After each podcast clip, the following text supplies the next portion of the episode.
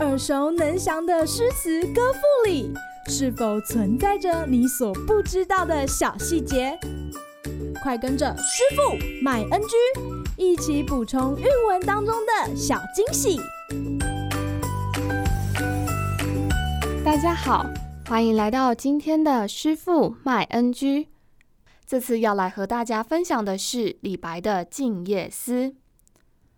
床前明月光，疑是地上霜。举头望明月，低头思故乡。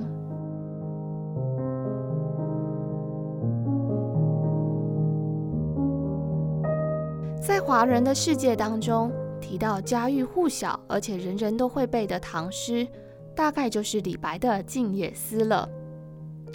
但师傅也是上了维基百科才知道，这首诗的第一句和第三句在历代诗集中各有不同。如今我们最常看到的是清代文人横塘退士他在《唐诗三百首》里所编辑的版本。而这首诗有名到人人朗朗上口，居然连鹦鹉都会背呢。蒋勋老师就曾经说过，一则是因为李白使用的是昂韵，它就像一连串金属般的声音，让人把感情和声音连在了一起，让人身历其境。再者，则是它这么的简单。正因为简单，所以你会觉得李白不简单；同时，也因为简单，他才能流传千年而不败啊！师傅为大家介绍了一连串李白的诗，不难发现，在酒精的催化下，这位天才诗人常常脱口就是千古名言。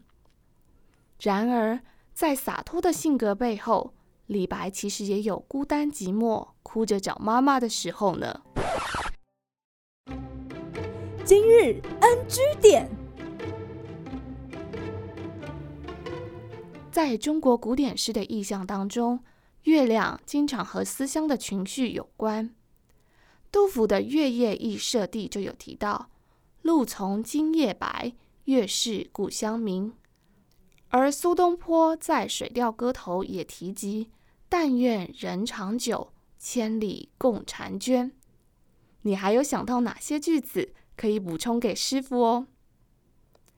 漂泊在外的游子们总是借着各地可见的月来遥想家乡，抒发愁思。